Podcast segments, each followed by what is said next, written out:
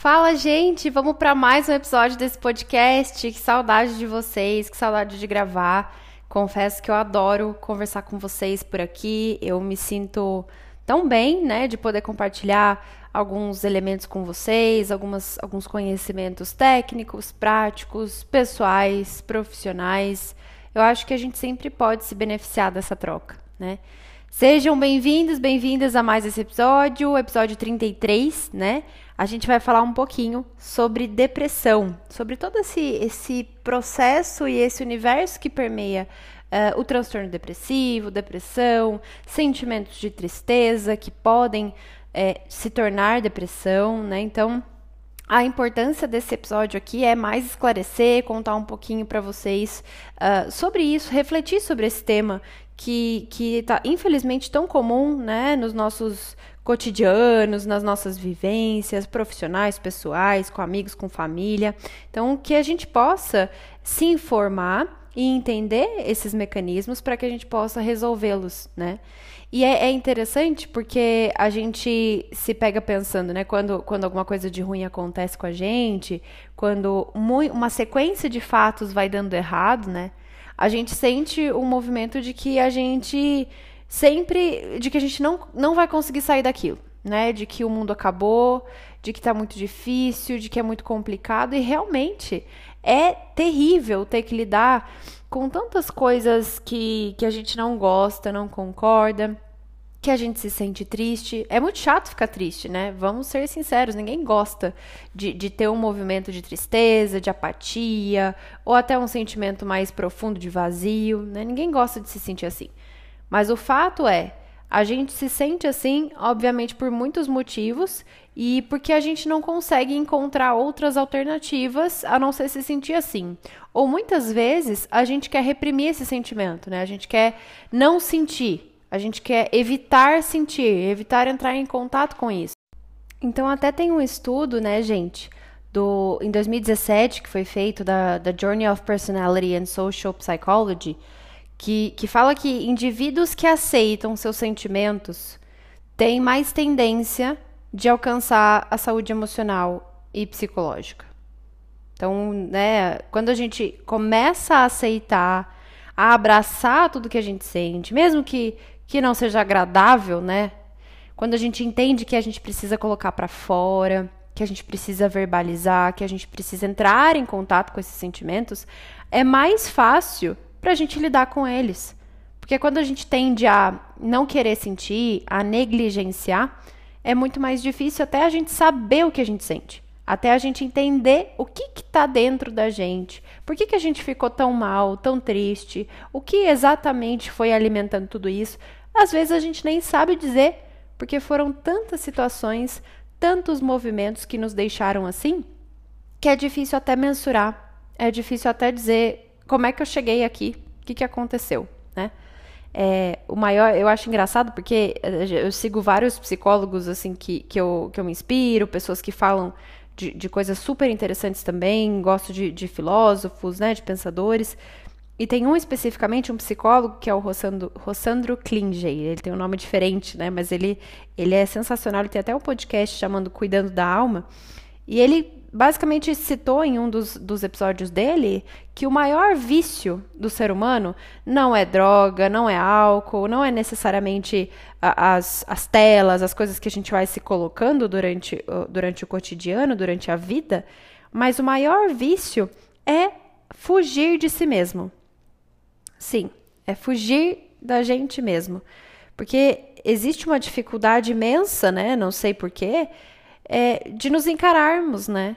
De olharmos para as nossas dores, para as nossas vitórias, com, com sabedoria, com honestidade, de olhar para os nossos traumas e entender por que, que as coisas acontecem com a gente e da forma como acontecem, de não nos colocarmos num papel vitimista, né? De ai, ó céus, ó vida, porque acontece tudo isso comigo, e sim olhar com, a, com, com um olhar maduro, entender por que, que as coisas são assim entender a forma como eu posso lidar melhor com isso. É muito difícil para a gente, exige muita coragem. Então, o nosso vício é sempre fugir disso, né? A gente dá um jeito de, de conversar, de falar, de falar do outro, ah, porque o outro é difícil, ah, porque é complicado, ah, porque é o país, ah, porque a economia. É, tudo é muito complicado mesmo, né? Mas isso não pode ser motivo de confirmação de todos os nossos problemas. A gente precisa acreditar que a gente está desempenhando esse papel, né?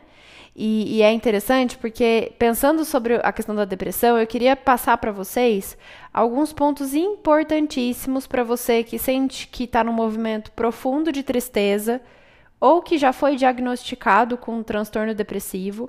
É, e é muito importante isso, tá, gente? Não é porque vocês estão tristes em alguns dias.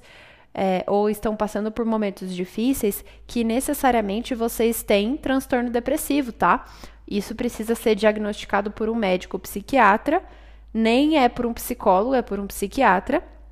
É, e isso precisa ser acompanhado com, com processo medicamentoso, sim ou não, né? Dependendo do grau e, e da, da, gravidade que isso, isso tiver acontecendo, né? Mas eu acho que é importante, independente, né?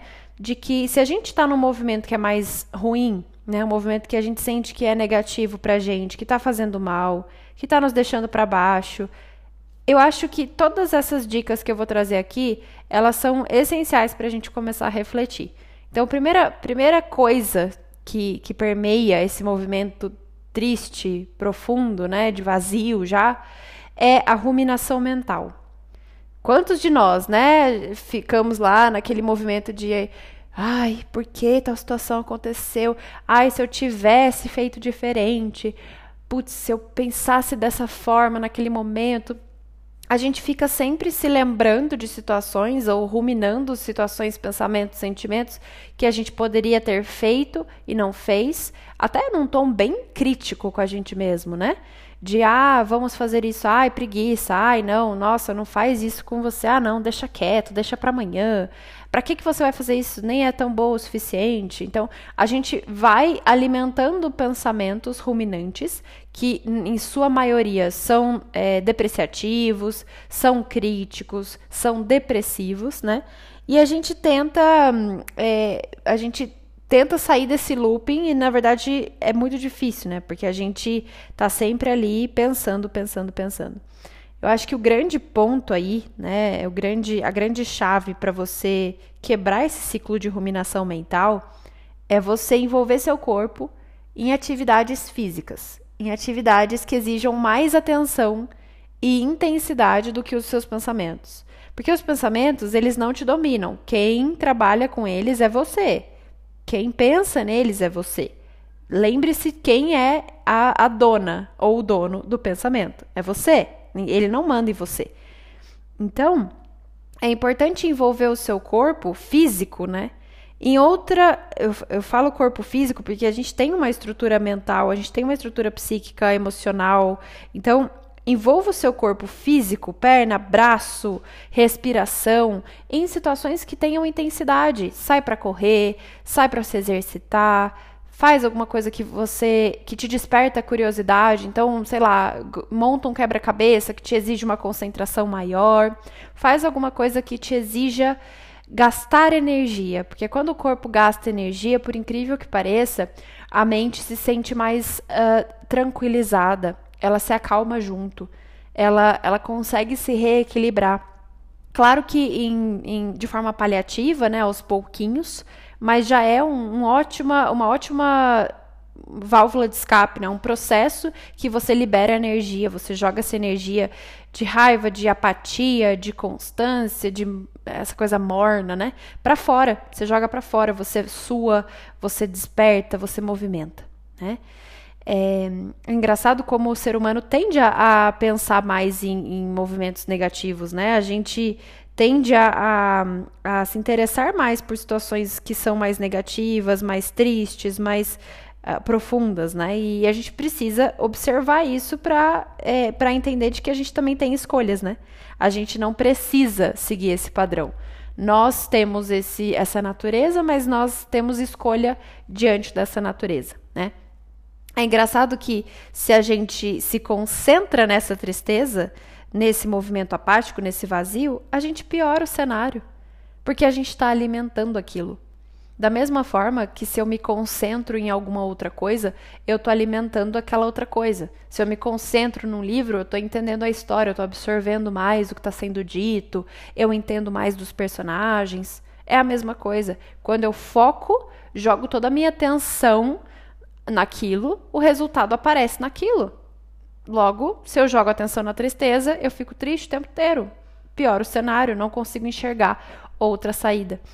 E, e, é interessante que, além desses dois pontos, então, fugir da ruminação mental e parar de se concentrar na tristeza como único foco, é, é importante pensar que essas duas dicas têm a ver com toda uma sociedade, tá, gente? Eu não estou falando só para pessoas depressivas, não. Como eu disse, é, a gente está vivendo tantos cenários diferentes e intensos, né? É pandemia, é guerra é cenário econômico que não ajuda, é uma questão de, de instabilidade psíquica e emocional muito grande, né? E a gente precisa se focar e olhar para isso. O terceiro ponto é dependência psíquica pelos eletrônicos, né? A gente está cada vez mais desenvolvendo o arquétipo de, de hum, Afrodite, né? Afrodite, que é sempre amada, venerada por muitos, ela também tem muito dessa, desse aplauso, dessa necessidade de reconhecimento, de aprovação alheio, né? Quando a gente. aprovação alheia. Quando a gente trabalha com ela de uma maneira. com a imagem dela dentro da gente de uma maneira tóxica, a gente fica dependente da, da, da curtida, do compartilhar, do estar sempre sendo visto, vista, né? Ou estar o tempo inteiro ali preso naquele, naquele processo de aceitação do outro também. Então, é muito importante que a gente observe isso. Eu acordo, eu já, a primeira coisa que eu faço é pegar o celular. Primeira coisa que eu faço é olhar o Instagram, as notificações, o WhatsApp. Eu, eu tô sempre assistindo alguma coisa, vendo alguma coisa, porque caso contrário eu não sei mais o que fazer olhar para isso, pensar se é assim que funciona, porque se for assim, é preciso diversidade, é preciso diversificar os focos de atenção, né? Um, um quarto ponto é dissipar os sentimentos de autocrítica. Eu sempre falo lá no meu Instagram, depois se vocês quiserem acompanhar lá, psicomorfose, eu sempre lanço uh, algumas reflexões acerca da autocrítica. A gente está o tempo inteiro despertando o chefe interno dentro de nós. E é essencial em movimentos depressivos que a gente dissipe isso. Porque essa voz, ela não vai ajudar em nada.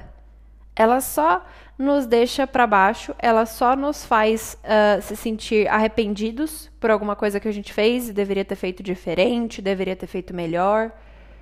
Sem pensar de que a gente fez o máximo que a gente podia naquele momento com os recursos que a gente tinha daquela forma, naquele dia, naquele processo, naquela época. Então, dissipar sentimentos de autocrítica é essencial para que a gente possa começar a olhar para um futuro um pouco mais saudável. E, e, é interessante pensar que as coisas poderiam ser muito piores do que foram, né? Em termos de acontecimentos, em termos. Sempre pode ser pior, gente. E, e se foi do jeito que foi, é porque você precisou passar por tudo aquilo e entender que você aprendeu daquilo, que você se desenvolveu a partir daquilo e que a partir de agora é um amadurecimento e é um processo de aceitação a partir das, das próximas experiências que você vai viver. E lembrar e valorizar as pequenas vitórias, as pequenas realizações, tudo que você construiu até agora com o que você tinha também de recurso, porque a gente fica muito naquela, ai, ah, se eu fizesse diferente, seria melhor. Mas e o que você fez de bom? Você lembra? Você consegue entender que você usou todos os seus recursos e fez muito bem aquilo que você fez? Isso a gente não lembra, né? A gente tende a esquecer, a apagar, a deixar isso em segundo plano. Pensar sobre isso. Então, fugir da ruminação mental, deixarmos de nos concentrar na tristeza como único foco, dependência psíquica pelos eletrônicos e quarto, dissipar sentimentos de autocrítica. A quinta situação e a última que eu vim trazer aqui para vocês são pequenos passos. Trabalho de formiguinha, ou em inglês, como vocês gostam de chamar, para ficar mais chique, baby steps, né? A gente precisa entender que quando a gente fala de transtorno depressivo, vai ficando cada vez mais difícil fazer o básico. exige tudo exige muito esforço mental, energético, corporal, né? Então, a gente vai entendendo que é cada vez mais desafiador fazer uma coisa uh, uma coisa básica, uma coisa necessária, uma coisa que faz sentido para a nossa realidade. Então, o que, que a gente precisa fazer? Uma coisa de cada vez. A gente não precisa fazer tudo de uma vez. Quem falou que você precisa cumprir um checklist, cumprir um, vários processos, que você tem que, tem que isso, tem que aquilo? Claro, a gente tem as nossas obrigações, não estou negligenciando isso, mas é importante a gente pensar que se tá difícil, vamos devagar. Acorda, sente o pé no tapete ou no chão, né?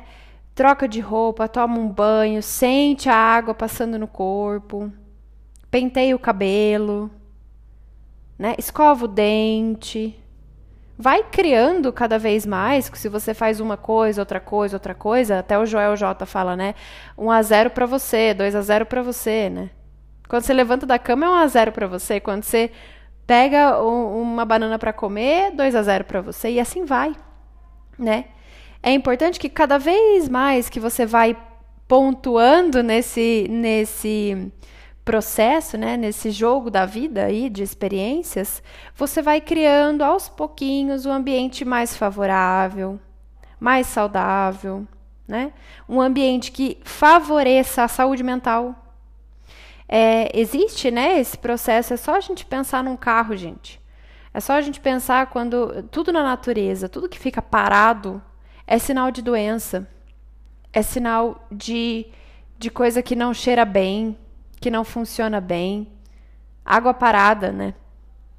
A gente é, é feito de movimento. Então, a gente precisa movimentar, seja como for, de acordo com as nossas limitações e possibilidades do momento, mas movimenta.